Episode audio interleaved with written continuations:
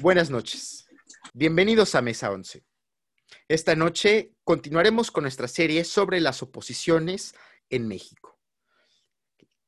El tema en particular de hoy es el movimiento feminista en México como una oposición al gobierno de la 4T. Pero antes de esto, hay que recordar que hoy es 2 de octubre. Hace 52 años, el ejército y el batallón Olimpia masacraron a cientos de estudiantes y civiles en general en la mítica Plaza de las Tres Culturas. Y eso es algo que no podemos olvidar. Pero también debemos recordar que aquel fatídico acontecimiento fue anunciado durante meses, desde la todopoderosa tribuna presidencial y desde la omnipresente e infalible Televisa se advirtió que había que dar un escarmiento más fuerte a esa bola de revoltosos que vandalizaban la ciudad y entorpecían el tráfico. Se advirtió del peligro que representaban. Se dijo que eran agitadores a sueldo de potencias extranjeras cuya única intención era desestabilizar al gobierno y boicotear las Olimpiadas. No podemos olvidar que la represión no estuvo contenida en Tlatelolco, y que fue solo y no fue y fue solo el 2 de octubre. Debemos recordar que la represión fue larga e intensa y se dio por muchos frentes. Hoy, a 72 a 52 años, hemos mitificado aquellos días del 68 y a sus participantes. Pero ¿de qué sirve hacer marchas conmemorativas, conversatorios, libros, películas, monumentos y decir que el 2 de octubre no se olvida cuando nos comportamos como granaderos digitales, como gorilas represores y citamos las palabras de aquel nefasto Díaz Ordaz al referirnos a las justas manifestaciones de miles de compañeras mujeres en todo el país? Es lamentable que esa izquierda que por 52 años ha llorado y combatido por la memoria de aquel 2 de octubre, hoy repita las mismas calumnias de las que fueron víctimas en su tiempo y se nieguen a escuchar esa clamora popular ante la que deberían tener los brazos abiertos y dispuestos a resolver las legítimas y urgentes exigencias que les son planteadas. Hoy desde esta plataforma y antes de empezar el programa, condeno enérgicamente la actuación del presidente Andrés Manuel López Obrador y la jefa de gobierno, Claudia Sheinbaum, ante el manejo de la crisis por violencia de género que se vive en el país y por el autoritarismo con el que han enfrentado las múltiples manifestaciones que se han dado por todo el país. A continuación, en particular, por los lamentables hechos del pasado lunes 28 de octubre. Ahora sí, dicho esto, iniciamos el programa y pues como ya les adelantaba, el tema de hoy es el feminismo como oposición a este gobierno. Y vaya que hay, hay mucho de qué hablar y pues tenemos que hablar de ese tema. Y para hablarlo nos acompañan Valeria. Buenas noches, buenas noches. Buenas noches, bienvenida. Ya tenía tiempo que no nos, que no nos acompañaba, pero aquí está de regreso bienvenida. Este, Alexis. Ah. Hola, ¿qué tal? ¿Cómo están, compañeros, compañeras? Pues con mucho gusto aquí para hablar de un tema importantísimo y qué bueno que lo estamos analizando. Te agradezco. Y también de regreso, después de un tiempo que ya no nos acompañaba, Frida. Bienvenida de nuevo, Frida. Gracias. Sí, ya un, un sin verlos, pero siempre es un gusto estar escuchándolos y, y pues con las aportaciones tan acertadas que cada uno de ustedes hace a través de cualquier tema. Entonces, pues igual, pues ya como lo comentaba Alexis, muy interesante el tema y oportuno y aparte importante debatir. Muy bien, el gusto es nuestro de tenerte y escuchar tu opinión. Y hoy se une con nosotros por primera vez en Mesa 11, David. David, ¿cómo estás?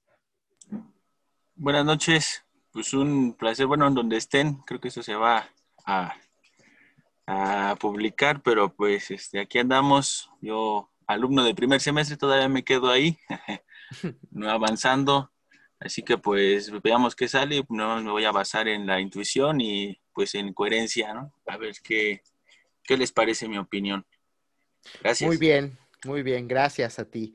Y bueno, vamos a empezar. La primera pregunta que veníamos, que veníamos barajeando y que se las planteo es, pues es, es plantear esto. ¿Es el feminismo, el movimiento feminista en México, una oposición a la 4T? Los escucho. Las escucho.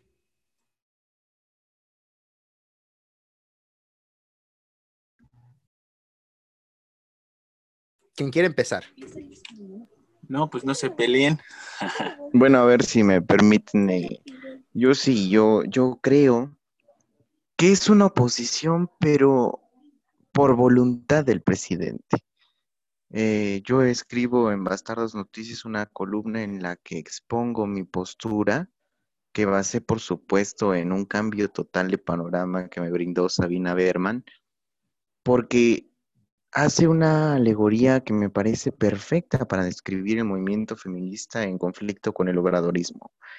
Él ve a la izquierda mexicana, ella ve una, a la izquierda mexicana como un río, pues que obviamente corre en una sola dirección y que está compuesto por diferentes canales de agua. Y en un punto este caudal hay una roca grande, una roca que hace que el agua se divida y que pasando esta roca choque y genere espuma. Choque en las dos corrientes que van en el mismo sentido a causa de esta roca. La alegoría pues es, precisa porque pues la roca, eh, la roca es el presidente que genera una división entre estos dos movimientos que van orientados en la misma dirección. Yo creo que el obradorismo sí está orientado hacia la izquierda, aunque tiene de diferentes eh, fracciones y diferentes personajes. Y bueno, nadie me va a decir que el feminismo no está en ese sentido. Y es más, va más allá. Es el movimiento, creo yo, más revolucionario de este siglo. Y pues obviamente va en ese sentido. Lo que pasa es que el presidente se adjudican desde un primer momento, desde que aparecen estas chicas afuera de Palacio protestando por la violencia creciente contra las mujeres, se las adjudica como un enemigo político. Este movimiento lo tacha de, pues, de violento, lo descalifica, dice que no son las maneras, y en vez de pues plantear un diálogo y corregir el sentido en el que está trabajando, pues se mete con ellas como con un adversario diciendo que es la oposición disfrazada de feminista.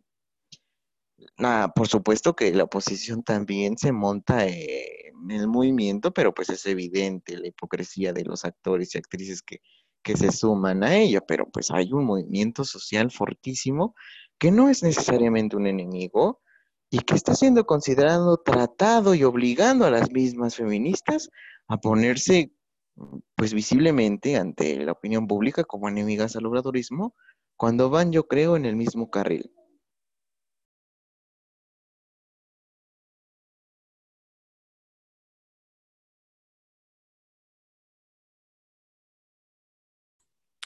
Muy interesante. Este, ¿alguna, alguien más, alguna compañera? Um, siento que el movimiento feminista siempre ha sido un movimiento disruptivo y, contestatario, ¿no? Y creo que eh, en, este momento, y como bien lo menciona Alexis, el movimiento alza la voz ante una realidad de, desigualdad por razón de género, ¿no? Entonces, eh, en un momento el presidente compañera, eh, te escuchas un poquito trabada, te escuchas un poquito trabada. No sé cómo te escuchen los demás. Este, ¿puedes repetir, por favor, lo, lo que, lo, lo que, con lo que empezabas? Ok. Espero, ¿ya me escucha mejor? Ok. Eh, como les decía, estoy eh, muy de acuerdo con Alexis y me feminista siempre ha sido un movimiento muy disruptivo y contestatario, ¿no? Y, justamente en, este momento está alzando la voz ante una realidad de desigualdad por razones de género. Eh, y en, ese punto el presidente lo adjudica como una oposición y, y ya es, ¿no? Ya ya adjudicando, adjudicándose esta administración a, las feministas como oposición, pues obviamente empieza un, un momento de choque, eh, tanto con, las afirmaciones que ha hecho el, presidente, y, nada, o sea, estoy eh, muy de acuerdo con, lo que se dijo, no, no hay un programa eh, de respuesta a las exigencias de, las feministas. Eh, el presidente no las prioriza en la agenda, no está priorizando los feminicidios. Entonces aquí también hay una pregunta, ¿hasta cuál tiene que ser la cifra en feminicidios para que se ponga en la agenda pública, para que se priorice este tema? Y claro que hay un enojo, y claro que hay un descontento.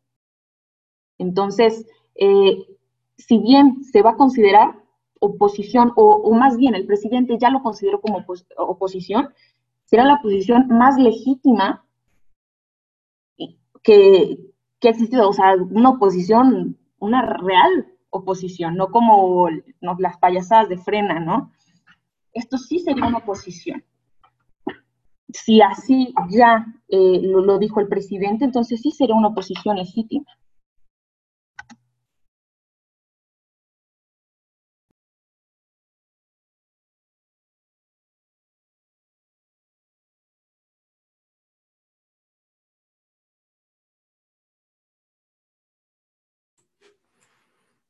Este, compañera Zoe, mm, ¿podemos escuchar tu opinión?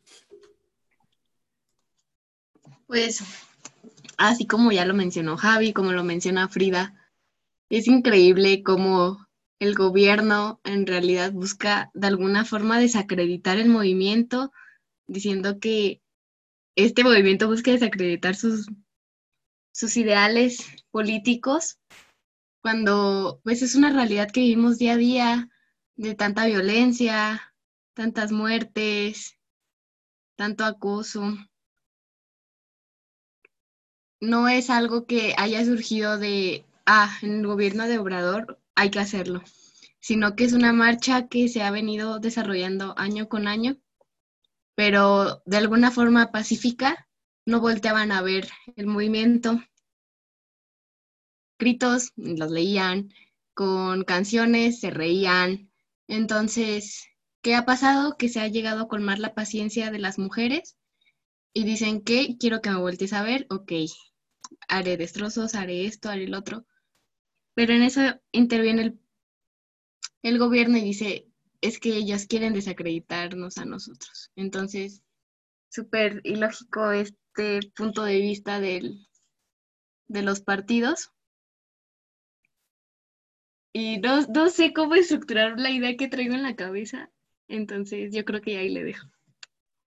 Ojo, eh, que yo no creo que sea eh, todo el gobierno, porque algo que dice muy bien Sabina es que es el presidente quien está dando la, pues la pauta para que, ni siquiera para decirles que actúen de esa manera, sino para que no actúen, porque dentro del gabinete, que es paritario, tenemos a mujeres obradoristas que se han declarado y desde antes y hace mucho, pues abiertamente feministas y en pro de la agenda feminista.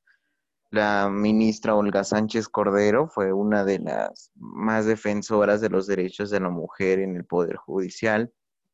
La secretaria del Trabajo pues, en múltiples ocasiones ha dicho que concuerda con la agenda feminista y aunque su gabinete mujeres están en la disposición pues de acoplarse al reclamo de estas eh, revolucionarias, es el presidente quien las tiene captadas. A ver, y rescata algo bien, en la Cámara de Diputados hay un proyecto ya listo para irse al Pleno que elaboraron las diputadas de Morena y las del PT, para legalizar o, bueno, no, no, no desconozco si es legalizar o despenalizar, pero a nivel nacional el aborto. O sea, importantísimo. Y lo tiene ahí frenado Mario Delgado desde que inició, bueno, desde que inició el 2019, ¿no? bueno, que Mario Delgado tampoco se manda solo, ¿no? Él dice que sí a todo lo que diga el presidente, entonces, ay, no creo que sea todo el gobierno, pero todo el gobierno por lo menos cede a las presiones del Ejecutivo. Entonces... A ver, se me olvidó otro, perdón, se me olvidó otro. Sheinbaum es un ejemplo claro, ¿no? Nadie me va a decir que Sheinbaum no es feminista y está actuando así porque pues, quiere simpatizarle y seguir siendo la niña de los ojos del presidente. Claro. Bueno, o sea, sí, concuerdo con esto. Entonces podríamos coincidir que efectivamente el movimiento feminista en México se ha constituido como una oposición al gobierno por, por disposición presidencial, al ser el presidente quien la, los ha catalogado como tal, ¿no?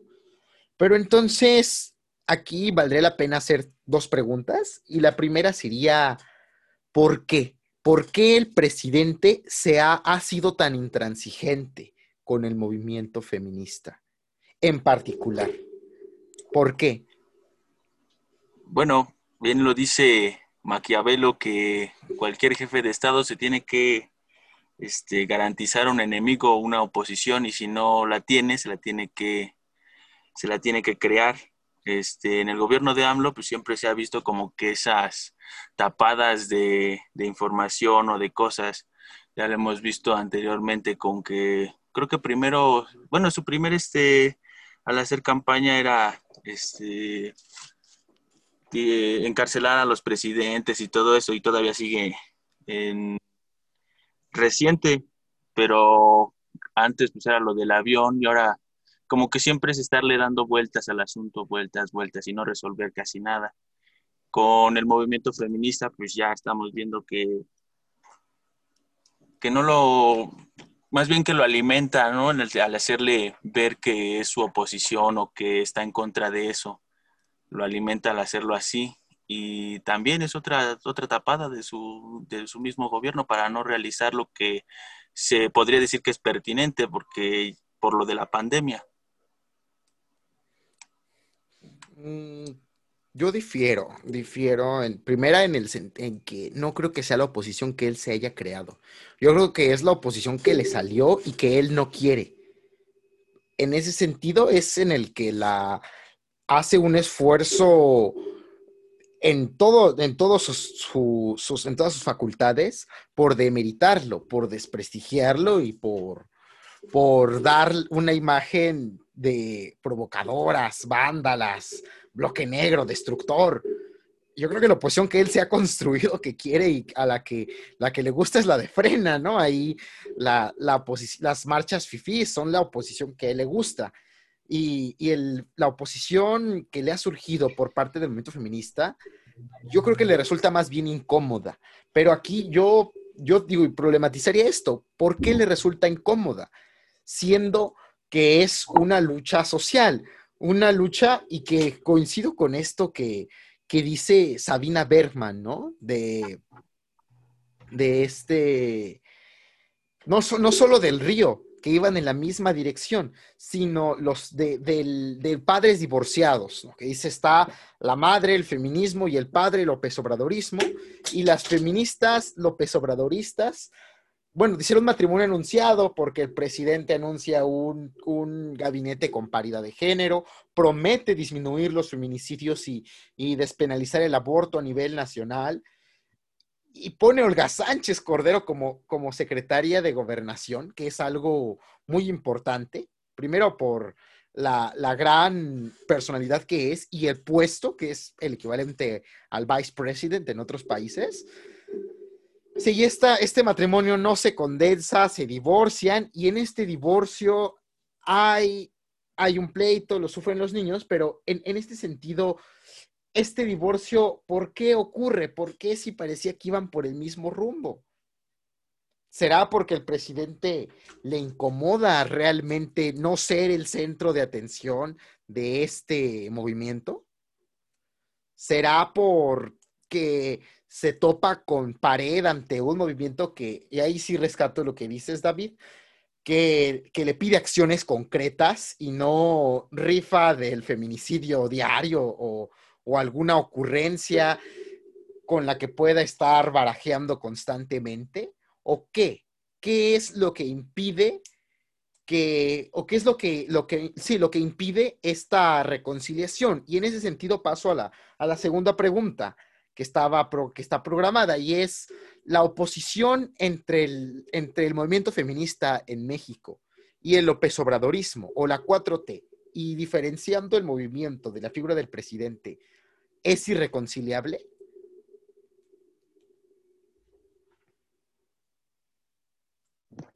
Yo digo que no, absolutamente no y está puesto el escenario para que en cualquier momento el presidente rectifique. Y qué bueno que esté eh, el escenario para rectificar, que es lo más importante, porque no nos interesa tirar un gobierno, sino mejorarlo.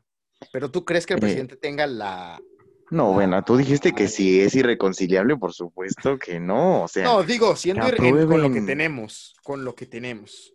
Con lo que se tiene. A ver, por ejemplo, si el panorama político tiende hacia una debacle de Morena por los propios enfrentamientos internos que está sufriendo, por las divisiones o por la crisis económica y de inseguridad, y él ve necesario utilizar la fuerza pues de la izquierda progresista, puede dar orden para que el Congreso apruebe esta ley nacional de despenalización del aborto, puede crear una fiscalía para la mujer como es un clamor pues, popular, puede pues, hacer muchas acciones.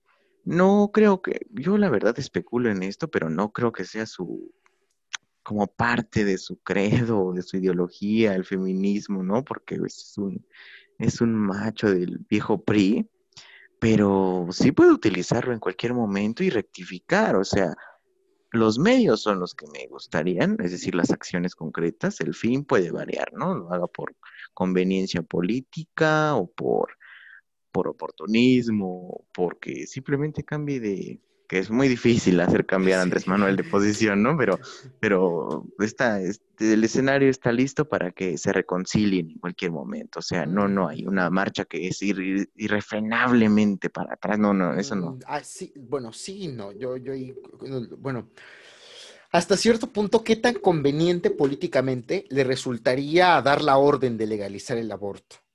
Sobre todo teniendo en cuenta que su base de izquierda no necesariamente es progresista, que una buena parte de su coalición es más bien conservadora y en ese sentido él, a él no, no, no le ha convenido y es la razón por la que no ha pasado el aborto, ni el tema de la marihuana, ni muchos otros tantos temas de, de un corte progresista, porque al presidente no le ha, no ha querido arriesgar a perder a ese electorado que tiene, que es, es conservador, que es, no es en lo absoluto progresista.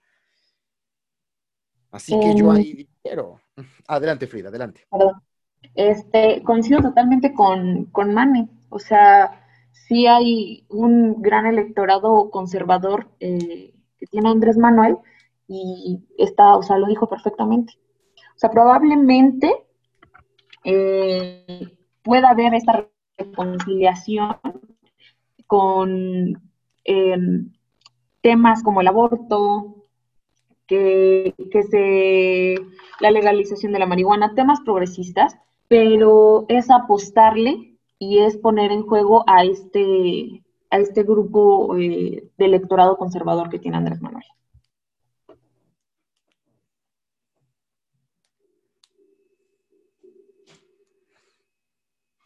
¿Soy algo que quieras aportar?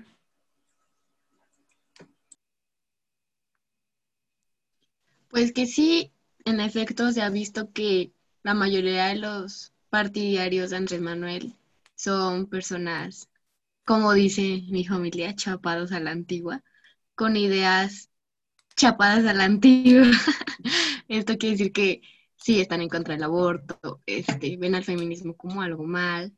Entonces, ponerse en contra es lo que lo ha mantenido un poco donde está en su respeto de que dicen, ah, el presidente nos respalda, incluso el presidente ve que está mal, incluso el presidente este, congenia con nuestro punto de vista, pero igual en cualquier momento que él diga, me equivoqué o, o no sé, X cosa para quererse refrendar un poco con nosotras, pues va, va a ser bien aceptado. Yo no pienso que, que solo sea el decirlo, sino acciones, ¿no? Que en realidad se vea que apoya, que está comprometido y pues nosotros con los brazos abiertos porque pues es lo que queremos, que el gobierno voltee a vernos de una forma positiva. Y siendo realistas, Um, a ver, adelante. perdón, otra vez, siempre interrumpiendo. No, Eh, trata. más allá, ¿no? De, de que, el, de que el presidente nos, nos diga una disculpa y me equivoqué, yo creo que lo importante, y lo- y aquí el enojo de las feministas, eh, o mi, mi enojo al menos, es que, y lo dije al inicio, no estemos como una prioridad o no esté el tema como una prioridad, eh, esta realidad de, de- de desigualdad de género, ¿no? Y, y lo dije y lo voy a volver a comentar. ¿A cuál cifra tenemos que llegar para que este sea un tema que se toque en la agenda pública? Entonces, no es tanto que, que, venga y pida perdón, no es tanto el que diga me equivoqué, sino que empiece a tomar acciones de esto, ¿no? Eh, eh, las feministas, y, y- era algo, o sea, queriendo o no, nos estamos volviendo la oposición. Y nos volvimos la oposición porque él, él- él lo comentó y lo dijimos, fue a disposición del presidente. Y ya que fue a disposición del presidente, vamos a hacer la oposición más legítima en, eh, eh, en este gobierno, hasta que se nos resuelva o hasta que estemos siendo parte, eh, o sea, realmente en, en- en la agenda pública, hasta que se hable de, de lo que está pasando y se prioricen este tipo de temas y, y se deje de un lado esta estigmatización hacia las feministas, ¿no? Por parte del presidente, de, de las marchas, y, y que lo comentabas, ¿no? Andrés Manuel, de Andrés Manuel, Manuel. ¿Qué pasó? Este, hablando. El, el, el hecho de, de, de, de venir Andrés Manuel también de, de esta izquierda que, que prometía, ¿no? La, la despenal- despenal- despenalización del aborto eh, con ideas muy progresistas y que de un momento a otro dio la espalda y, y dio la espalda por, por lo que ya hablamos, porque no, no quiero realmente perder a, a un electorado conservador, a un electorado que, que también lo ha apoyado y lo apoyó eh, durante el tiempo que, que estuvo este, en esta, ¿cómo se llama? El, eh, de llegar a, a presidencia. ¿En Entonces, campaña? Ajá. Entonces, siento que, que más allá de que venga la disculpa, que más allá eh, de, de- de- del perdón, que, que, estemos en la agenda, ¿no? Y, más allá de que nos vea como, la oposición, pues eso, que, escuche las demandas de las feministas, que escuche pues esta realidad y, y que pues priorice en, en la agenda. Me viene a la mente mucho esto de Maquiavelo sobre que el príncipe debe saber cómo no ganarse el desdén del pueblo. Eh, el feminismo en gran parte, hablando de Andrés Manuel, depende de cómo soplen los vientos políticos. Si en determinado momento ve que la gente o que la única forma de respaldar su popularidad o, o que le conviene políticamente tomar la agenda feminista va a ser el momento en que en que se llegue a ello, pero lamentablemente lo que yo veo es que para llegar a ese nivel de presión política el feminismo se va a tener que consolidar más y más como una oposición al gobierno. Entonces, una lucha de, bueno, se pone así llamarlo, de izquierdas. En ese sentido, vale, valdría la pena reestructurar la pregunta y sería ya con todo esto, siendo realistas, tomando en cuenta los modos del presidente, este, su, su, su forma de, de, su machismo, vaya, y, la, y el machismo también inherente en muchos hombres que formamos parte de la izquierda mexicana, tomando en cuenta esto, tomando en cuenta su electorado y la obsesión del presidente por ser el centro de atención y dirigir la agenda pública, ¿permitirán una reconciliación al corto plazo? Es a lo que iba, este, yo diría que más bien está haciendo tiempo para sacarse otra, otra maroma, como le dicen. Pero no creo que funcione.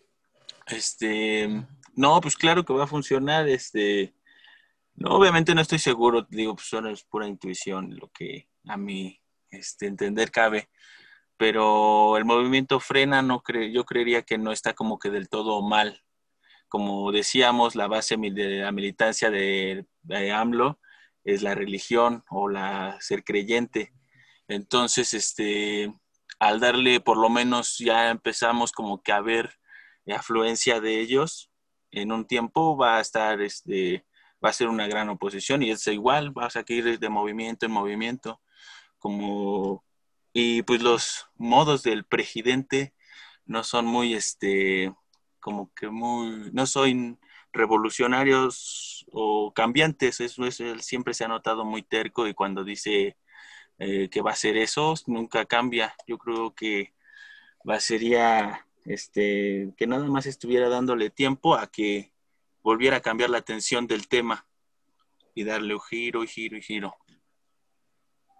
Sí, bueno, incluso hay que recordar que... en campaña la canción, perdón, además hago esta, este comentario, porque me parece interesante a resaltar que en campaña el presidente grabó, bueno, su esposa realmente, esta, la doctora Gutiérrez Müller, grabó para, para Andrés Manuel una canción que le dedicaba de, de, Silvio Rodríguez, que se llama El Necio, en el cual lo presumía, ¿no? Como una de sus, porque pues al final eso era, presumirlo como una de sus fortalezas y de sus características, ser necio. Pero para él es una virtud. Sí, pues una, por eso lo digo, lo presumía, lo dice con, con orgullo, ser necio. Claro. Este, tomando un poquito la, pregunta, yo creo que no va a haber una reconciliación a corto plazo y para esto es importante lo que dijo Alexis. Si queremos una reconciliación, y obviamente está todavía lo que va a decir por verse, si el feminismo se va, se, va a tener que consolidar eh, como una oposición a, esta administración. Y eh, que de hecho, o muchas, muchas mujeres feministas realmente queriendo o no, nos estamos volviendo a la oposición. Pero si tú le, o sea, le, le, preguntas al movimiento o, en este momento yo le pregunto a compañeras, podrían decir algunas, pues no, nada más no estoy de acuerdo en, algunas cosas que, que, ha dicho el presidente, ¿no? Es porque sigue todavía eh, muy poco concentrado o no se ha consolidado, y es lo que nos decía Alexis, eh, el feminismo como una oposición, pero queriendo o no, sí las feministas nos estamos consolidando como la oposición este, de, este gobierno y sí se debería consolidar para meter presión a lo que ya había comentado anteriormente y posiblemente, solo así, posiblemente pudiese eh, existir una reconciliación, pero aún así eh, no lo creo a un, a un corto plazo. Y, todavía te digo, se está por verse si, si aún consolidado el feminismo como posición y siguiendo como sigue el feminismo y aún muchísimo más fuerte, eh, estaría por verse esta, esta reconciliación. Me parece importante esto y voy a meter una, voy a meter por adelantado una pregunta que está programada para más adelante, pero me parece oportuno rescatarla ahorita. Y es esto de consolidar una oposición. En teoría, el movimiento feminista no tendría por qué ser una oposición. Tendría que ser un grupo de presión, únicamente. Al hablar de oposición, pues entendemos más un grupo político que tiene como finalidad este, pues oponerse y, hacerle, hacerle juego político a la figura del gobierno. Por lo general, la oposición se entiende desde los partidos políticos. En este sentido, hablar de consolidar la bueno, eso en un mundo ideal, pero no está siendo así y el feminismo se está convirtiendo en el único grupo de oposición y me parece muy, muy importante esto que dijo Frida y me gustó mucho esto. Oposición más legítima. Yo diría a lo mejor la, la, sí, la más legítima, la más fuerte, la única que puede hacerle frente al presidente, al avasallador poder que ha logrado acumular la cuarta transformación. Pero, ¿qué estaríamos hablando al decir, a, la, a, qué, a qué nos referimos cuando hablamos de consolidar?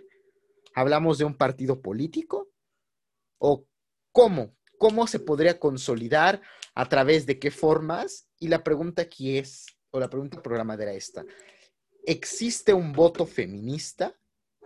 Y este voto feminista, ¿de qué manera se puede materializar en nuestro sistema democrático para poner en el, como temas centrales en la agenda pública el combate a los feminicidios y la despenalización del aborto? Pues una de ellas sería precisamente apoyar a una mujer, ser jefa, jefa de Estado. Nunca se ha visto en la historia de México a una líder, ¿no? A una gobernadora. Este... Pero, por ejemplo, supongamos, bueno, siendo concretos, Margarita Zavala, si Margarita Zavala en 2018 fue candidata, el voto feminista se debía volcar o se hubiera volcado a Margarita Zavala? Ah, no, no, pues eso es lo peor que podría ser el feminismo, por favor. Eh, eh, mira, a ver, yo, yo sostengo que en esos casos... Margarita puede ser todo menos feminista. sí, no, no, no, no. Es homófoba, clasista. Y pues también... Practica el machismo, no, no, no, no, no. O sea, en ese sentido, yo ahí sí descarto, descarto un poco este tema, esto del apoyar a una jefa de Estado mujer, porque porque es muy general, porque ya hemos tenido el género, el, todavía no terminaba. A ver, ah, bueno, continúa, continúa, perdón. Antes de que me desvíe yo también y me desvíen, pues para empezar la pérdida de objetivos, porque también hay varios movimientos feministas y que se, y pues varias, varias ideologías que se, que se desplazan entre ese mismo, o sea, el, el mismo motivo es quitar como que al patriarcado, al machismo, pero hay una distinta una distinta interpretación de qué de verdad es el feminismo. Bueno, ahí yo creo que no es, es un tema de, en el que... Yo creo que ya es un tema más ideológico, ¿no? Ah, sí sí, pues por eso están diciendo, yo creo que para tener primero una consolidación como oposición fuerte, pues es tener una ideología. No, yo creo que sí, yo creo que no. El PRI no tiene ideología, por ejemplo, y fue gobierno y... ¿Cómo no, hermano? bueno, pero en ese sentido, vuelvo a lo mismo, la diferenciación. Al hablar del movimiento feminista en México, y digo sin intención alguna de mansplainear el movimiento, pero los objetivos visibles y que se están, se están haciendo ya presentes en la agenda pública son en concreto esas dos acciones y que ya lo han manifestado las compañeras. Reducción de los feminicidios y despenalización del aborto. Y el movimiento amplio feminista que toma las calles em, no, o sea, no discute en cuanto a agenda pública sus diferencias y sus, sus debates ideológicos. Nos pone en concreto que debe hacerse acción política para reducir los feminicidios y para reducir y para despenalizar el aborto. Tomando eso como eje y no el tema ideológico, volvemos a la pregunta. Bueno, yo no sé si puedan, eh, bueno, si quieren, porque de poder yo creo que más fácil en un abrir y cerrar de ojos juntan las, las firmas que, que México Libre no pudo, ¿no? Eh, para consolidar un partido, pero no sé si tengan la intención. He oído a varias feministas que se dicen, bueno, que describan el movimiento feminista mexicano como algo horizontal, es decir, donde la organización es colectiva, donde se hacen asambleas, aunque sea de manera virtual o en chats para convocar a las marchas. Nos podrán contar las compañeras si saben algo de esto. Eh, y pues que ahí no, no hay líderes, ¿no? Que... ¿Ya nos escuchas? Frida, creo que no nos está escuchando. Sí, es lo que estoy viendo. Ya, ya, ya, ya. ¿Ya? Empecé a escuchar. Sí, este, de que es un movimiento, el movimiento feminista mexicano horizontal, ¿no? No hay líderes. Entonces, ella decía precisamente una pregunta explícita sobre el tema que no buscaban crear un partido, pero, pero pues, bueno, una mujer eh, no va a expresar la opinión de todas, ¿no? Y habría que conocer si tienen alguna intención, porque es cierto que hay un movimiento feminista generalizado, es decir, en el que casi todas las mujeres, qué bueno que sea así, ¿no? Casi todas las mujeres que yo conozco son feministas, de los 8 a los 30 años son feministas, ¿no? Que ya no traen esta doctrina eh, opresora, eh, pero que no buscan una acción, bueno, política sí, ¿no? De representación, de acción política, pero no estar en las urnas. Entonces yo, yo no veo que, que estén dirigidas hacia la creación de un partido. Pero por otro lado, si identifico grupos que están ligados a partidos políticos o a intereses políticos que se montan en el feminismo para querer crear agenda. Voy a hacer una crítica puntual, por ejemplo, a los partidos que durante, cuando inició este, esta problemática con el gobierno federal, se montaron diciéndose, ¿no? Que eran los reivindicadores del feminismo. ¿no? El PAN diciendo que es feminista, por amor de Dios, ¿no? O bueno, diversos partidos, Movimiento Ciudadano, ¿no? Que se ponían el pañuelo verde, que decían que estaban a favor del aborto, Bueno, o que no estaban a favor del aborto, pero sí de la mujer, ¿no? Bueno, ah, em, ah, yo tengo unas, unos, unos puntos sobre esto de los partidos. Yo creo que es, ah, bueno, ante- ah, voy a aclarar nada más esto rápido. Yo creo que es independiente de las militantes de los partidos asumirse como feministas y portar el pañuelo que deseen.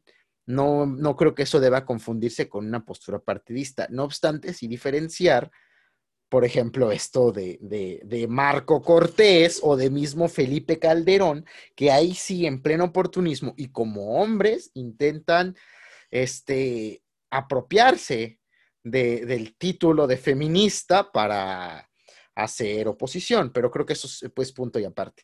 Pero bueno, este, compañeras, me gustaría escuchar su opinión respecto a esto, consolidar una oposición y el voto feminista y de qué manera se puede materializar en las elecciones. Para empezar, ¿existe el voto feminista y cómo se puede materializar? Bueno, las escucho. Mm, No sé si quieres empezar, Zoe, o, o yo. Si quieres tú. Ok. Este, mm, pues creo que comentando a, a lo que decía el compañero David y también Alexis, pues sí, o sea, el, bueno, primero comentar lo que comentaba Alexis, no veo yo al movimiento eh, en las urnas, o sea, no, no lo veo este, eh, estando eh, o consolidándose como un partido político como tal. Eh, y, sí, pero sí, ve- sí vemos a, a partidos políticos montándose este, en el movimiento, del feminismo. Eh, y pues esta consol- consolidación, creo que para empezar, eh, pues deberías eh, ser siendo o, estando con, o siendo conscientes las feministas que son la oposición, porque era lo que te comentaba eh, hace un momento. Si yo le pregunto a alguna eh, compañera feminista, muy probablemente, muy probablemente me va a decir, es que simplemente creo que no estuvo bien lo que dijo, o, o, lo va a separar, ¿no? no va a decir yo soy la oposición o el movimiento feminista es la oposición. Es esto, algunas eh, manifestaciones de mujeres que sin querer queriendo o sin querer serlo, se, se volvieron oposición. Y no, no hay una conciencia de esto. En ningún momento fue un, movimiento que dijo, vamos a hacer la oposición de, esta administración. Es, el movimiento e, es, para, eh, para dar cuenta de una realidad. El movimiento eh, es de mujeres hartas, y específicamente en México, de la situación que se vive, ¿no? De violencia, de esta violencia de género. Entonces, en ningún momento las feministas eh, dijeron, ¿sabes qué? Vamos a marchar siendo la oposición de cualquier gobierno. O sea, llámese en, algún momento el, gobierno de, Enrique Peña Nieto o, de Calderón, si en, si en el supuesto caso hubiese existido este, mm, esta fuerza que está retomando el feminismo en, alguna, en algún momento de su gobierno. Pero creo que las feministas como tal no, no hubo una conciencia de decir, vamos a hacer la oposición. Simplemente eh, la posición eh, del presidente fue, son la oposición. Y todavía, si, si le preguntas a algunas, repito, no te van a decir que son oposición, porque de eso no se trataba el movimiento, ¿no? O el movimiento nunca fue girado a, vernos como la oposición de la administración. Sin embargo, sin querer queriendo, lo vamos a terminar siendo y los y lo somos. Yo, yo creo que sí lo, sostengo. Yo sí soy feminista. O sea, ¿cómo crees que se pueda consolidar esta oposición? Primero siendo conscientes de que, de que somos la oposición, eh, en primera. Que las feministas realmente eh, eh, se entiendan como una oposición a este gobierno y que se haga presión porque no hay una conciencia de ser oposición. Repito, o sea, yo creo que lo importante es el ser conscientes de que somos la oposición. Y en ese sentido, y volviendo a esto del voto feminista, o sea, asumiéndose, digamos, si tú te asumes como oposición al gobierno, el próximo año, que va a ser la primera elección en la que, sí, ¿no? Creo que es la primera en la que vas a participar, este, asumiéndote como oposición, ¿votarías por Morena?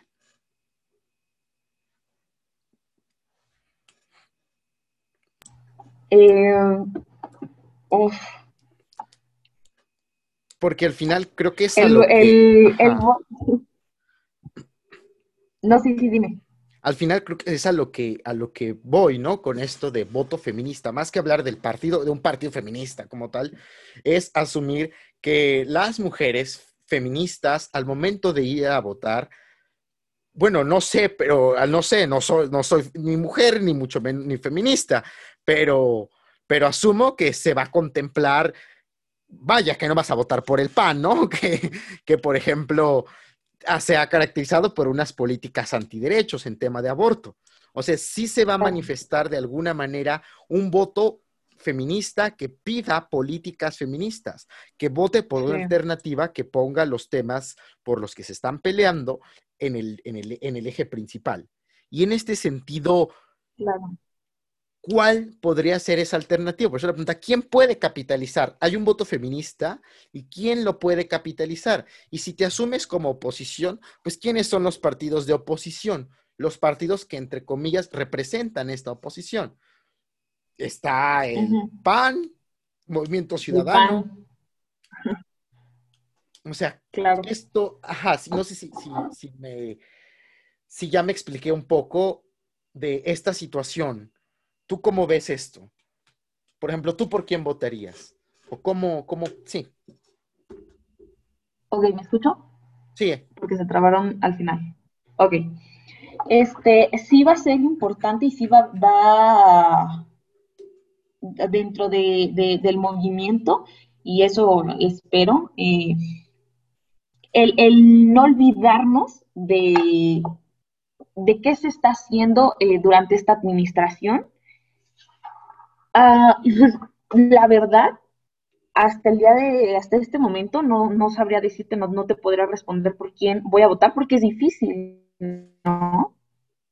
O sea, no hay algún partido político que, que sin eh, eh, intereses fuera de eh, lo que viene siendo el feminismo, vaya o, proponga algo, ¿no?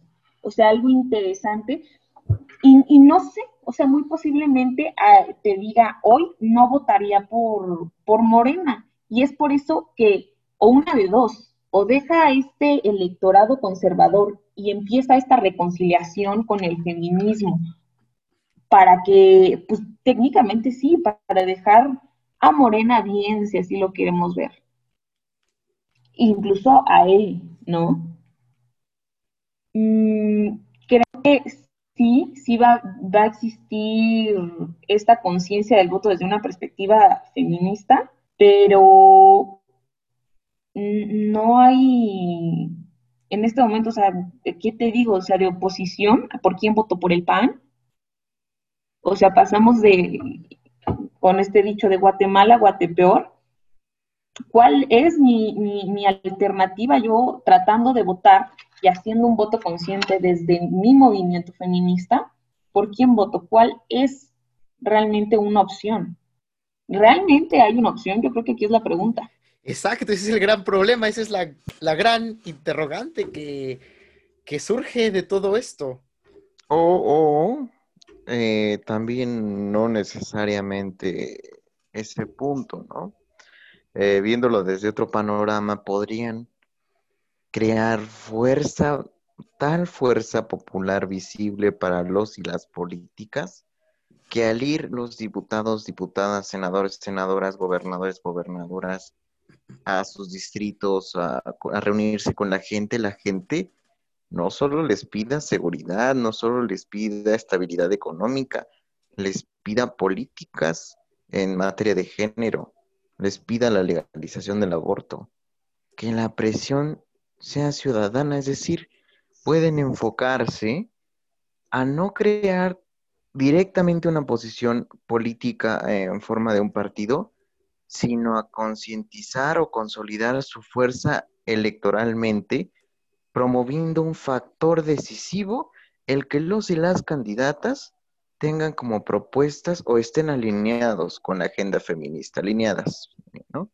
O sea, que el diputado o diputado vaya a su distrito, así como ahorita va, a ser la primera vez que tenemos eh, reelección de legisladores y legisladoras, diputados y diputadas van a regresar a sus distritos a decirles, bueno, este es mi trabajo y, pido su voto de nuevo, pues que vayan convenciendo al electorado o que si son mayoría, porque estadísticamente pues hay más mujeres, pero pues no todas eh, son de la edad, digamos, ¿no? Que, que coinciden con este, pues este pensamiento revolucionario, pues les exijan, a ver, a ver, diputada, ¿por qué diputado? ¿Por qué no votaste en favor del aborto? ¿Por qué ¿por qué votaste por tal partido? ¿Por qué pusiste al PRI en la mesa directiva, no? Que es uno de los clamores que les van a reclamar a, los de Morena.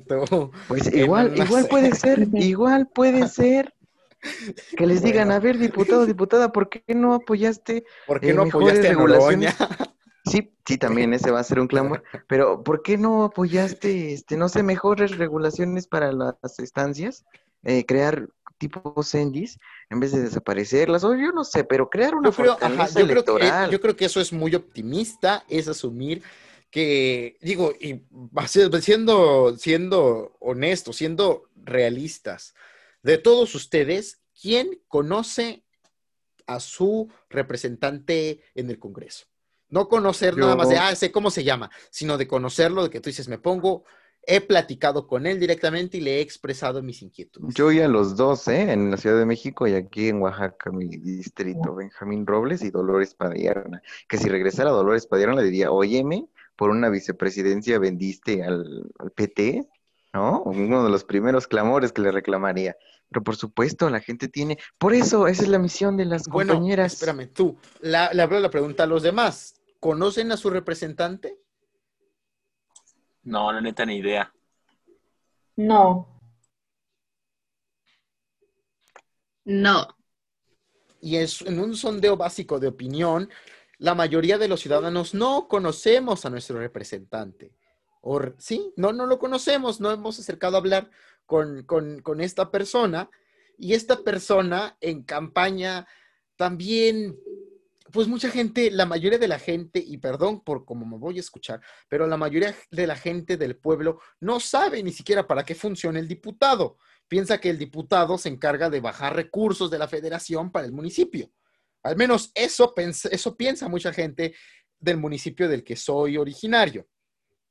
Ahora, me parece muy bueno esto, sí debería ser así debe, que se organizaran, incluso las feministas dentro de los propios partidos, que militan en partidos, pues que, este, lo, que lo están haciendo, vaya, em, este, empiecen a, a, a imponer su agenda desde adentro de los partidos.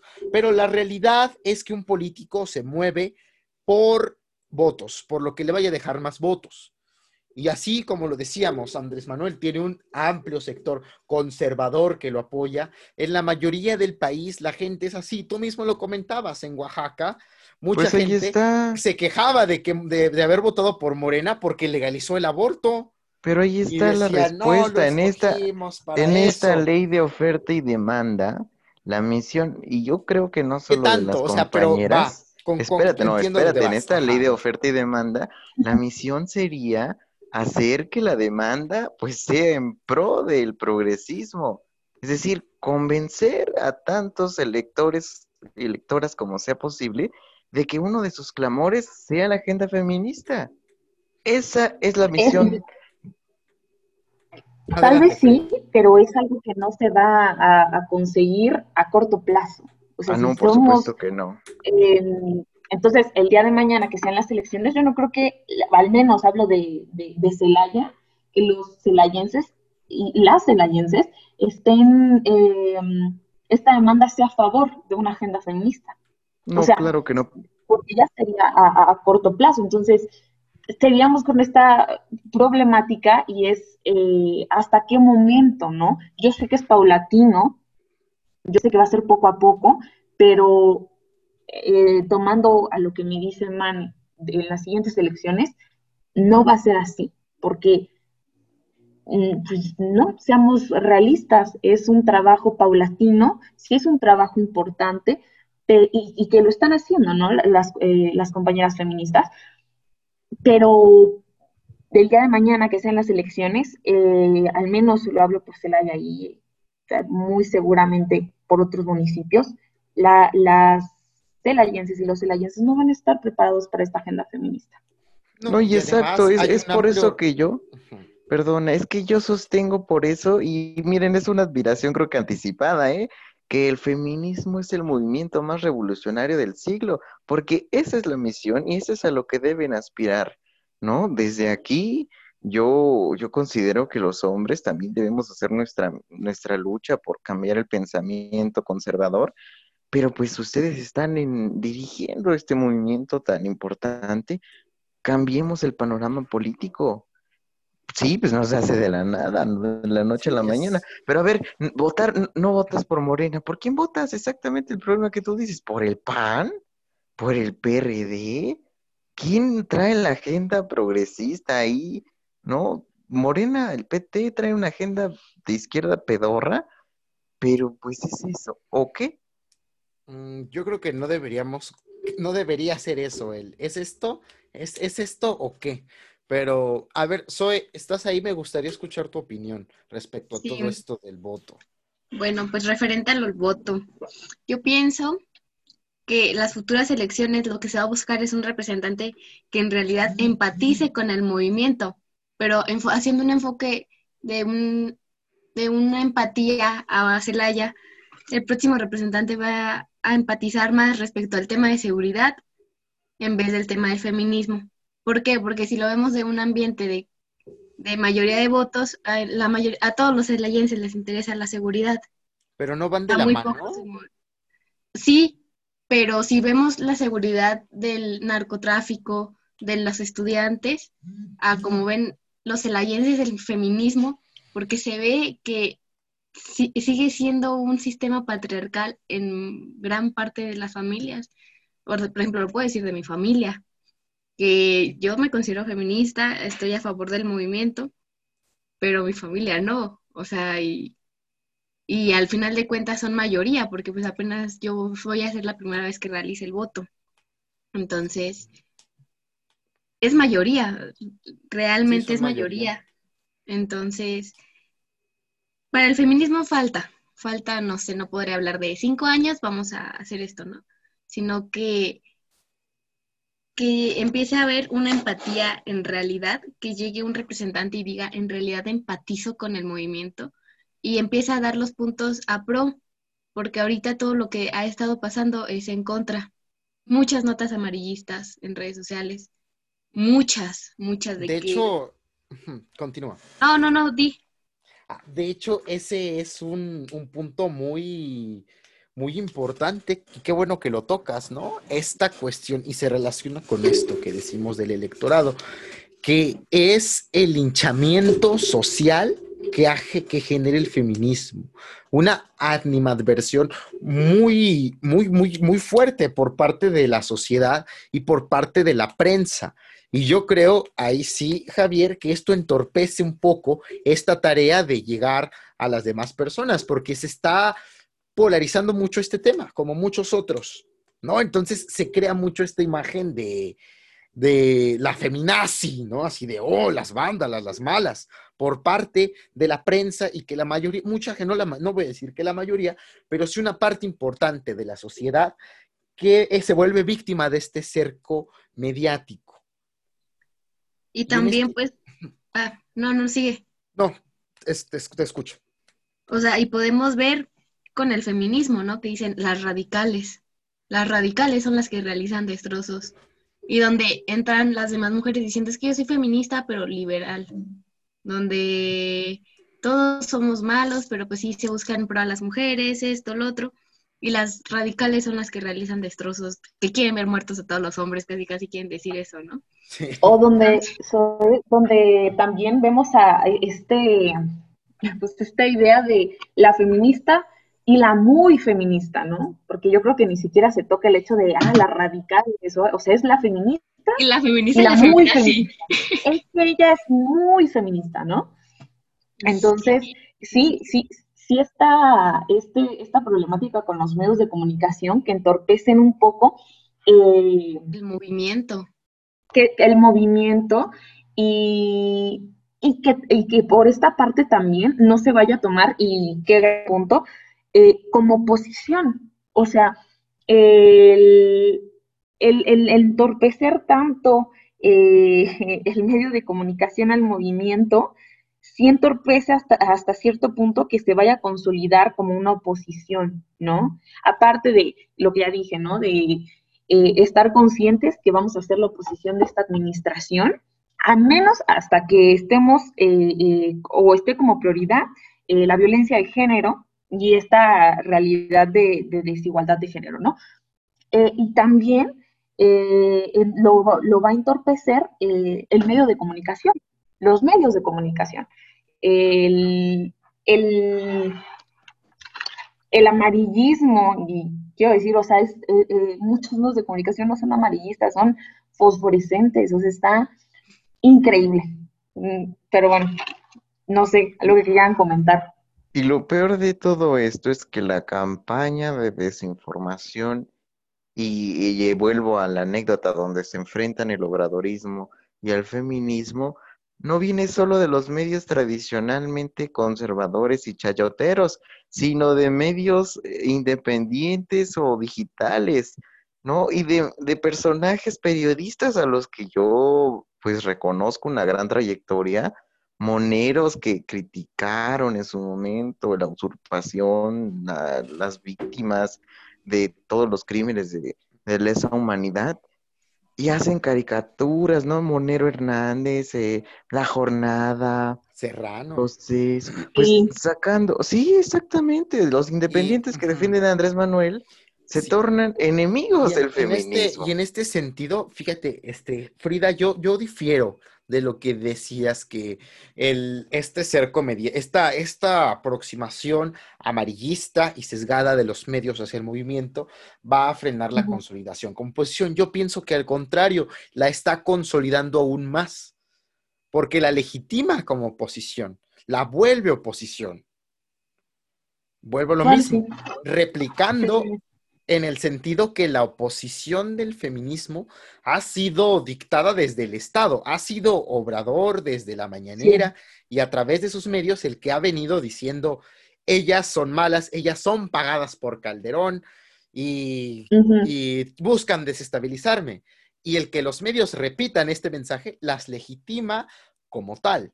Y sí, esto que menciona Javier de los medios independientes, es fortísimo, porque el, pasado lunes, que era precisamente la, marcha por esto del, aborto en la Ciudad de México, estaba viendo la marcha, primero la estaba viendo a través de un medio independiente. ¿no? Tenía mucha expectativa y dije, bueno, a ver qué va a pasar. Es, yo pensé que iban a llegar al Zócalo. Este, estaba convencido de que iban a llegar al Zócalo hasta que veo la transmisión, veo que están este, encapsuladas ahí por Garibaldi y, y ver, ver, los comentarios, veía los comentarios. Y creo que es, esto es muy importante porque al final, al hablar, esto, es, esto es muy, muy fuerte.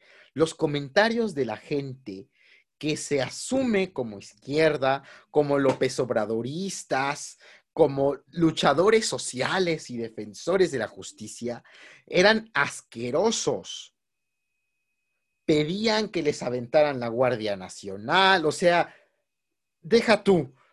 Bueno, no, también muy reprobables los comentarios, los típicos comentarios misóginos, porque ya vemos comentarios fascistas, comentarios de, de que, que exigían, que solicitaban una respuesta aún más violenta a la que se vio, ¿no? Y esto me parece muy fuerte y muy importante a resaltar, porque este cerco mediático, además de generar una polarización y volviendo a lo que decíamos de, de a lo que se comentaba de hacer, de hacer como, como campañas para, para politizar a la sociedad y que se logre una respuesta, una solución hacia los, las problemáticas concretas que se piden a través de los partidos y de la política tradicional, pues va a ser muy difícil si tienes una sociedad que piensa así, una sociedad que tiene ya un repudio muy fuerte, ¿no? El humanismo siempre es difícil de implantar. Sí, por eso nunca ha existido. Por eso cuando la sociedad estaba más avanzada que nunca tuvimos el holocausto. O sea, el humanismo no, pero bueno. Pues sí, pero, o sea, sí, miren, yo ahí sí soy muy chairo, no me hago muchas chaquetas mentales esperando un mejor panorama, pero pues yo tampoco, o sea, sí, sí veo las limitaciones propias de nuestro, pues de nuestras circunstancias, pero sí, pero si me atengo solo a esto, y no pienso en un mejor panorama que puede ser creado desde este momento. Miren, una bonita anécdota. Cuando el Cire Napoleón llegó a un prado después de una batalla, les dijo a sus hombres, vayan y planten tres mil acres de, árboles. No, esto tiene que estar lleno de árboles. Y le dijo el marqués de Cara, no me acuerdo, bueno, un marqués, me dijo, oiga, Cire, pero pero esto va a tardar unos 300 años en estar lleno de árboles. No, no, sí, pues sí, entonces estamos perdiendo tiempo, no hay que plantarlos ya, ¿no? Y plántenlos. Pues así, si queremos, ya ni siquiera digo nosotros, nosotras, sino que nuestros hijos e hijas gocen de un mejor mundo, pues hay que empezar desde ahora, no con el pesimismo de, no, pues esto no se puede. A ver, hoy precisamente el 68, algo que nunca se había visto que los estudiantes fueran y tomaran las plazas públicas, las calles, hicieran propaganda pues con sus recursos, con su tiempo, con su esfuerzo, y, la UNAM y el POLI se convirtieran en fábricas de conocimiento a través de panfletos. O sea, de que es posible, es posible. Y se necesita de mucho esfuerzo. El humanismo, lamentablemente, en este mundo, no, no cuesta. A ver, me parece muy importante esto que dices. Y es, y es, entiendo esto de pero vamos a ser realistas. Vamos a partir para poder actuar en consecuencia. Hay que primero ver en qué situación estamos. Y en este sentido, hoy en día encontramos en el panorama político mexicano a un movimiento muy fuerte, que es el movimiento feminista, un movimiento de millones de mujeres. Veía el video, por ejemplo, de, la marcha en, este, en Morelia por el feminicidio de Jessica. Y ves las columnas de miles de mujeres marchando en plena pandemia y llena, lleno el centro histórico de Morelia.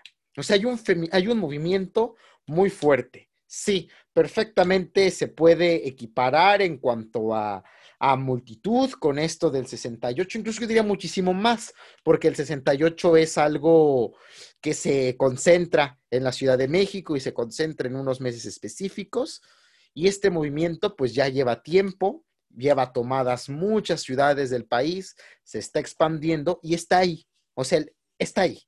Tenemos que partir de ese hecho.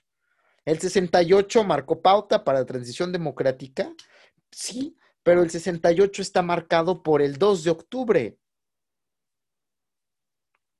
Está marcado por la represión y fue la represión a través de lo cual se calmaron los ánimos de una generación de jóvenes que, que pedía un cambio, un cambio para el cual la sociedad todavía no estaba listo. Entonces, si podríamos, pudiendo, guardando las debidas proporciones, pero comparando estos, estas dos situaciones, ¿De qué manera vas a calmar los ánimos de un país que está eferveciendo? De ¿de qué manera vas a calmar los ánimos de todas las mujeres que están saliendo a marchar? O les das respuesta y te aguantas a toda la sociedad conservadora que se te puede venir encima, ¿o qué haces? ¿Las vas a reprimir?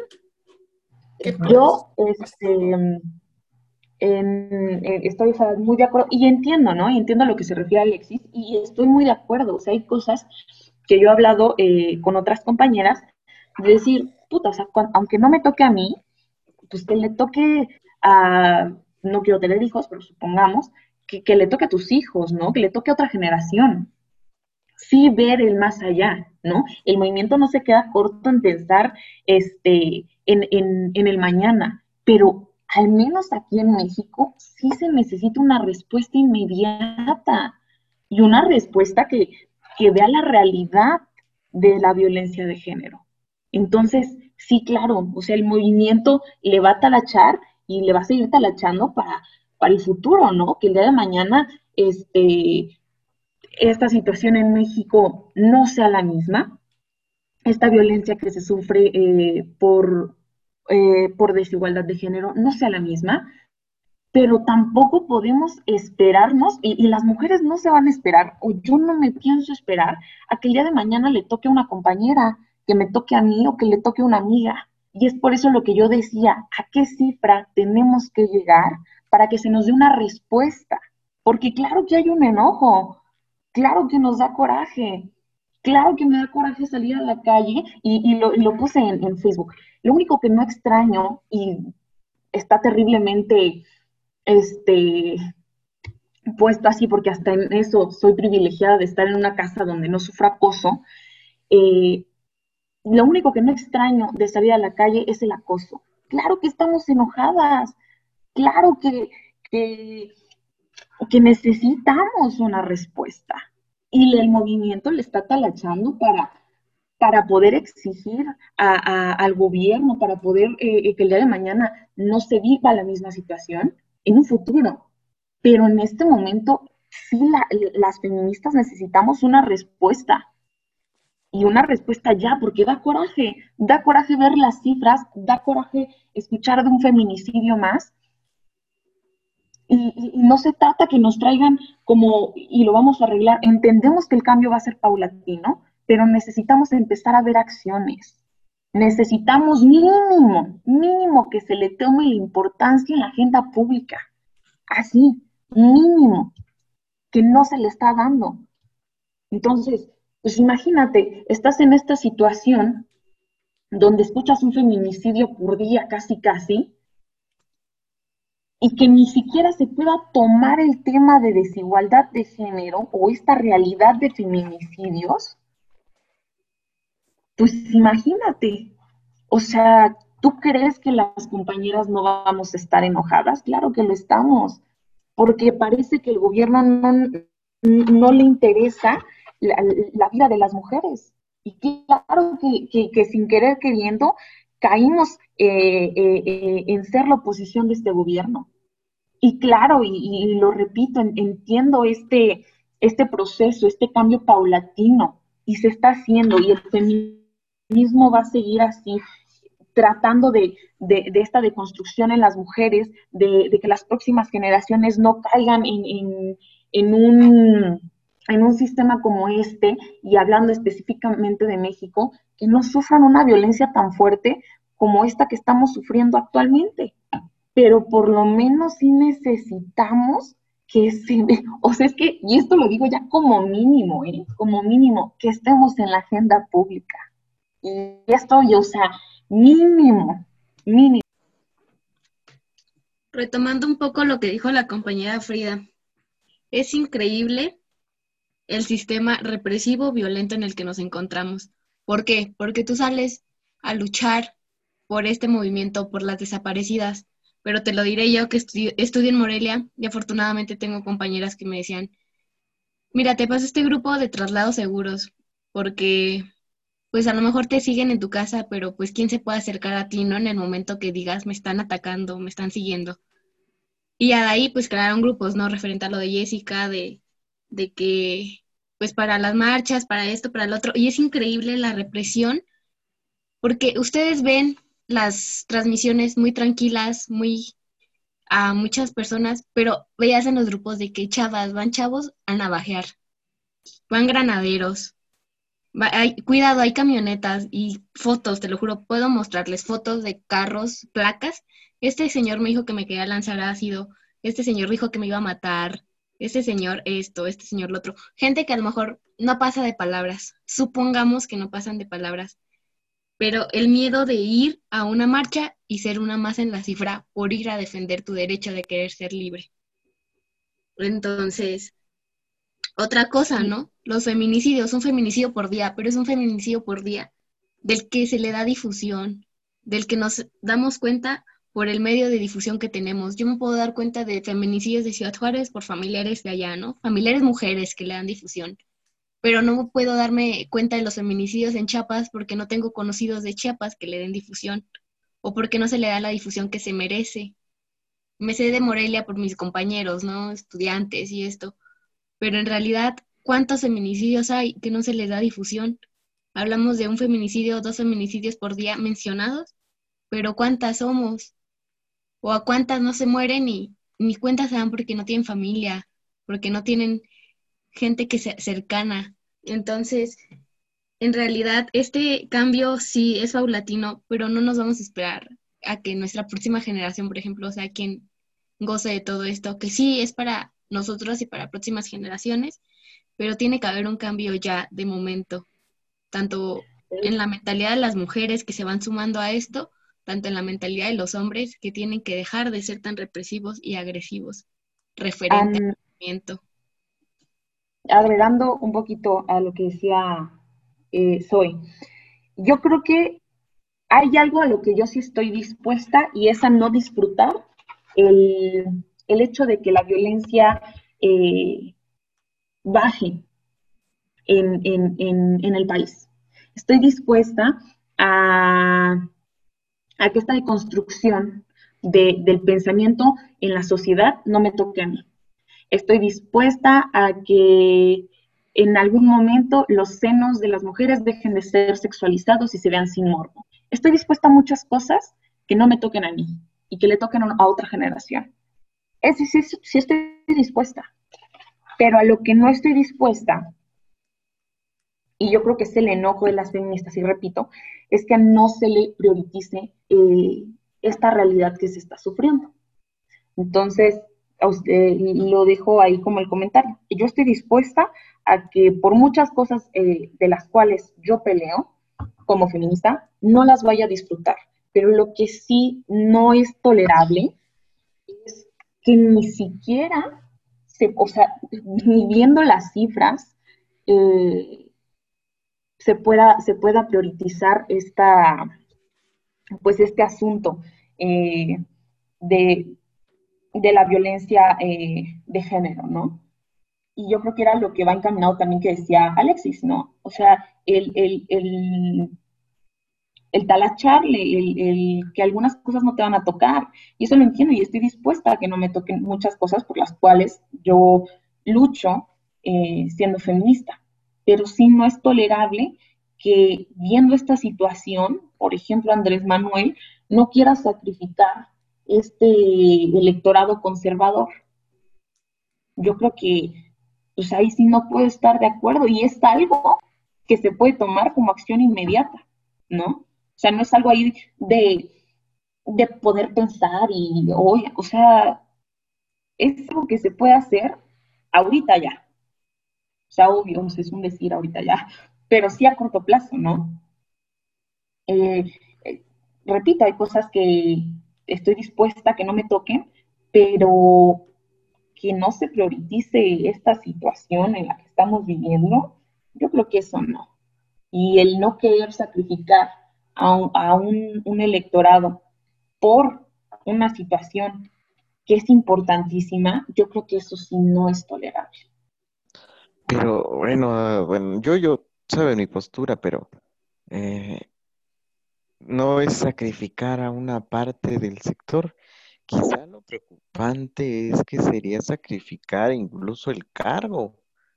O sea, con miras a 2022, aprueba el aborto y la oposición se monta en esta lógica de, de, pues de Gilberto Lozano, lo han oído, de planean eh, abortar a, no sé, una cantidad de niños por año. Ese es su proyecto y, pierde gran parte del apoyo popular, que es conservador, porque estamos en un país que es así, podría significarle también perder el cargo, o sea, ¿no? el dilema en el que se encuentra al dirigir un país tan, pues sí, tan necio en ese sentido, el pensamiento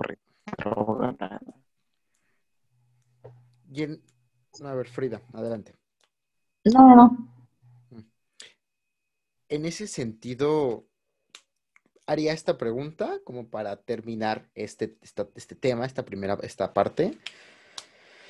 En 2021, al momento, en las elecciones intermedias, y pregunta con, bien concreta, como como a Frida como politóloga, a Zoe como, este, como futura jurista también, y a Javier también como futuro politólogo, también a David, a, todos pues, en, de manera relativamente objetiva, será, estará en la agenda política, en la agenda electoral el tema del feminismo, en concreto el tema de los feminicidios y el tema del aborto, o no?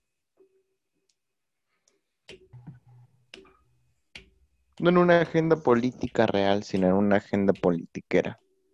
Todos los partidos van a salir con esta publicidad, así sea el PAN, de tal partido, el partido más feminista de México. Ya vimos que no les cuesta nada montarse a la politiquería. Yo creo que sí les va a costar. La cuestión no es la... Bueno, sí, o sea, tiene ese sentido... Yo, bueno, ahorita me dan su respuesta, pero ya que lo saco, Javier, voy a dar mi opinión. Yo creo que sí va a dominar en la agenda pública, porque ya lo estamos viendo. Lo que me mandabas precisamente de este diputado de Movimiento Ciudadano, que en su, de este, en su, en su plataforma se asume como provida, defensor de las buenas costumbres y que toma una postura de, ah, no, yo estoy contra, contra esas cosas del diablo. Yo estoy contra las feministas. Y yo creo que en ese, en ese sentido sí va a ser un tema bien fuerte que va a dominar la agenda electoral, tanto a favor como en contra.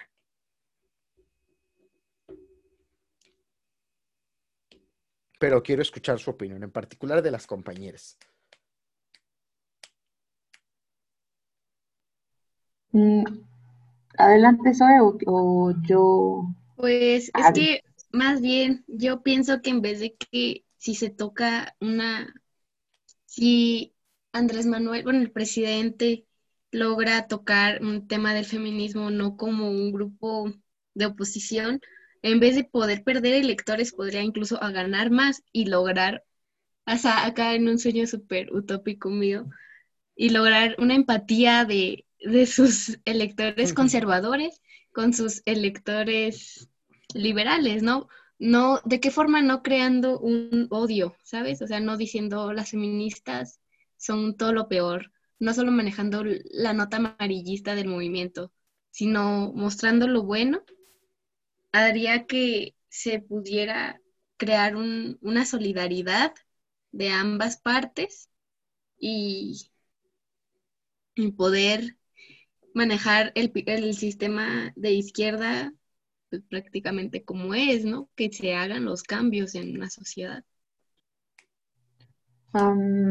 bueno, ah, yo creo que es muy, no sé, muy, difícilmente veo la empatía del ámbito conservador y, y, las feministas, ¿no? O sea, de su electorado conservador y las feministas.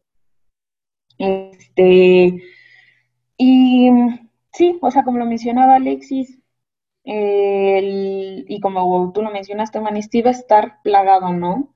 Sí va a haber estos eh, partidos políticos colgados al, pues a, ahora resultar eh, ser muy progresistas y muy izquierda y a favor de, de, de lo que esté de moda, ¿no?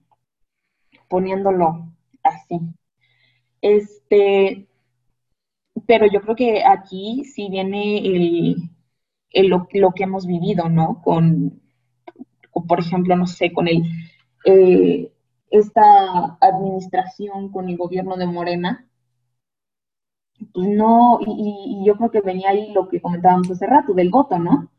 De va a ser un voto eh, desde la perspectiva feminista, votarías por Morena, no, no hay que olvidarnos. Entonces, es, es aquí, yo creo que sí la decisión crucial este, que debe tomar Andrés Manuel, si quiere conservar este electorado, y, la y, y, también lo dijo Alexis, ¿no? El empezar a talacharle y convencer a este grupo conservador o empezar a platicar con la familia, no sé, la mamá, el papá, que también van a, o sea, son partes de, de estas elecciones, o se queda con el grupo conservador eh, de su electorado, o las feministas, pues realmente dudo y esperaría, pues no, no olvidaron, o sea, imagínate, este, lo que tienes tú como antecedente de lo que ha hecho el gobierno para ti, este, mujer, ¿no?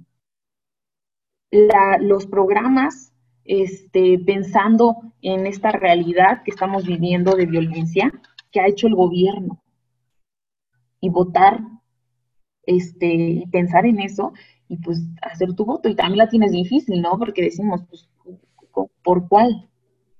Entonces, pues, no sé, la, eh, sí es un momento en el que estar muy a tiempo de empezar a... Y es que te digo, o sea, tan fácil es empezar a siquiera meter el tema en la agenda pública. Sí lo veo muy importante. Y ahí ni siquiera es que esté teniendo un programa de nada o abriendo una institución, nada, poniéndolo en la agenda pública. Y muy posiblemente ya es cuando empiecen a decir eh, eh, las feministas como tal, bueno, si quiere estar priorizando el tema y ya vendrán este, las promesas de qué hará, ¿no? Después de, tomarlo como prioridad. Pero yo creo que está tiempo de sí haber una reconciliación de la que hablábamos, para y que no quede nada más en, la agenda pública. O sea, que sí se vaya a acciones, pero pues sí está tiempo y si no, yo creo que sí va a haber este voto pensado desde la perspectiva feminista y acordarnos, ¿no? ¿Qué, ¿Qué hizo durante la administración? Muy bien. Bueno, ya vamos casi para las dos horas. Entonces, dos preguntas, bueno, la pregunta final y una preguntita que me surge a partir de esta charla, ya como conclusiones, ¿verdad? La primera pregunta sería, ¿ustedes creen que en esta administración podamos tener una represión estilo Tlatelolco, estilo, una represión extremadamente violenta, más violenta de las que ya hemos visto contra el movimiento feminista y que esta represión aplaque el clamor popular que se ha desatado. Y segunda, al corto plazo y como agente político en el México contemporáneo, en un contexto bien extraño que es el 2020 y con miras a dos años electorales que se aproximan, ¿cuál es el futuro divisible del movimiento feminista en México?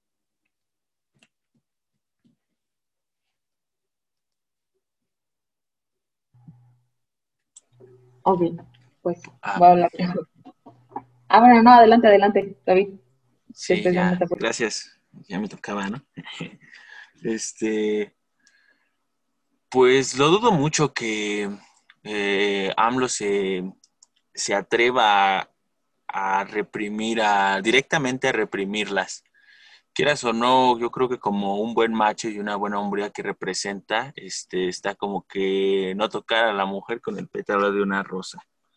Yo, yo la verdad lo dudaría mucho en que él este, directamente se atreva a reprimirlas. Eh, por el hecho de que no pone en las filas de policías el gobierno de la ciudad a hombres, son mujeres contra mujeres. Yo creo que si ya hubieran querido reprimirla, mínimo sería ya poner a policías hombres. Y pues la mira del futuro visible en México del feminismo es que pues sí se está creando mucha conciencia en ese ámbito. El problema es que uno se estanca con tanto fanatismo hacia la religión que todavía está existiendo y tomando y como que afianzando. Y ustedes mismos lo estaban mencionando con el evangelismo y los intereses que tienen todavía también eh, Estados Unidos en México de, por la política ya este, evangelista, porque no quieren de verdad un aborto, no quieren este, eh, que como que vayamos a esa cierta utopía de, la elección. Es como ese, como no permitirles, o no más bien asegurarles que no se van a hacer daño al tener una, al dejarles tener esa libertad.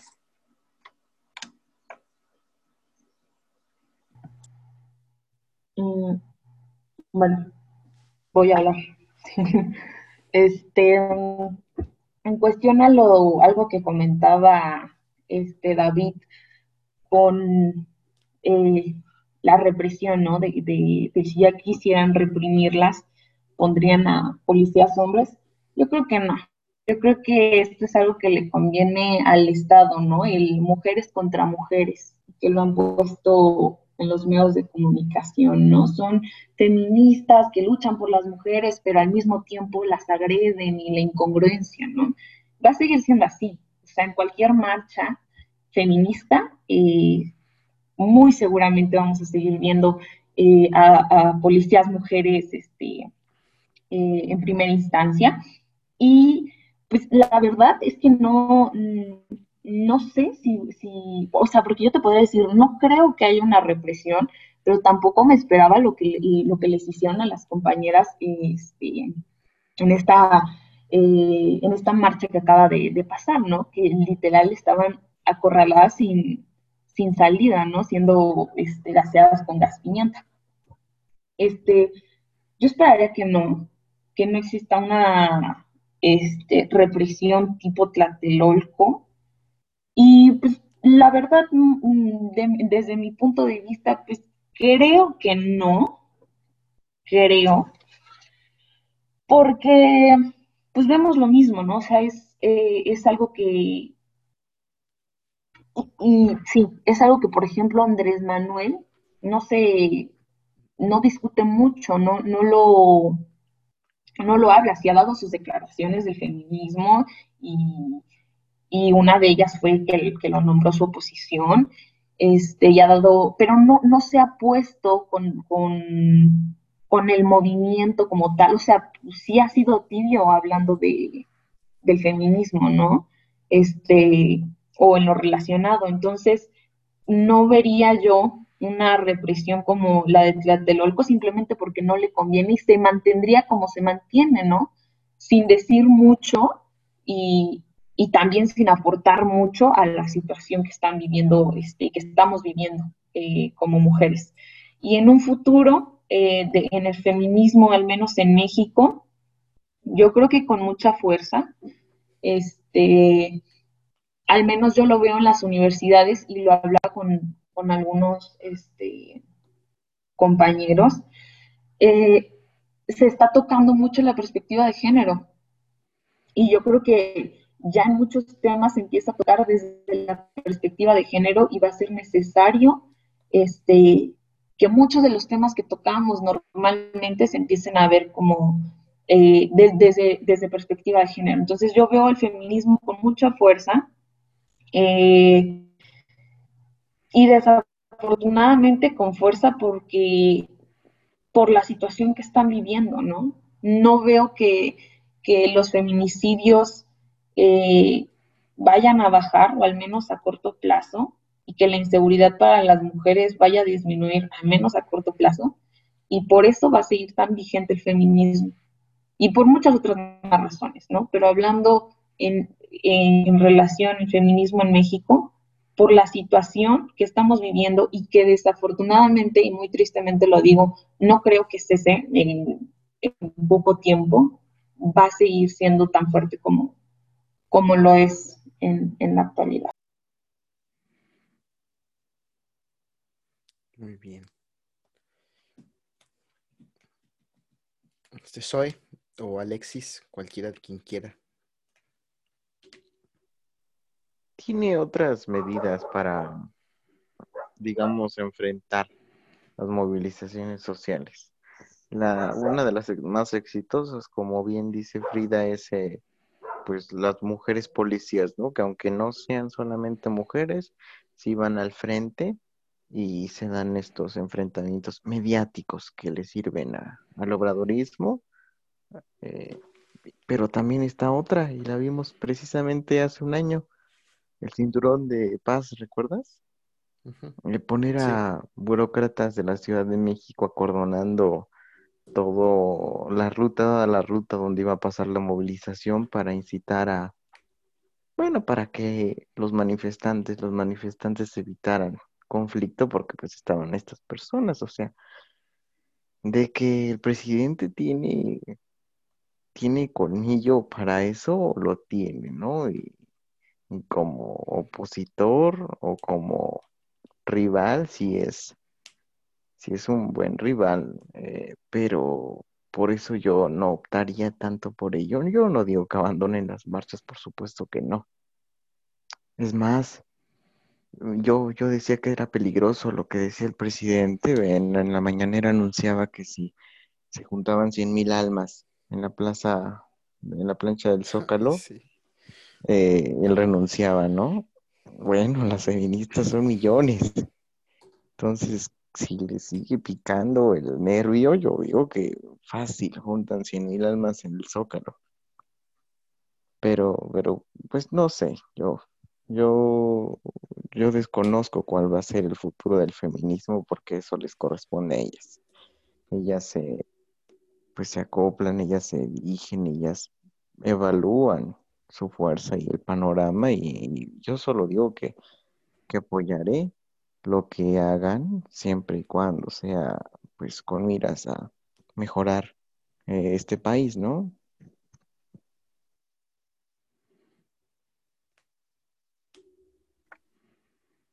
Bueno, pues el feminismo, como bien sabemos, es una marcha que busca el progreso. Este progreso se va a lograr por medio de la presión, presión a los gobernantes, presión a los más altos funcionarios. Y es una lucha que no se va a abandonar. Bueno, al menos de mi parte, yo lo que pueda hacer, lo voy a hacer. A las marchas que pueda ir, voy a ir. Y obviamente la concientización también por medio de redes sociales, donde no sé, al menos yo no tolero los comentarios de otros hombres porque si no aportan, pues que tampoco se acrediten, ¿verdad?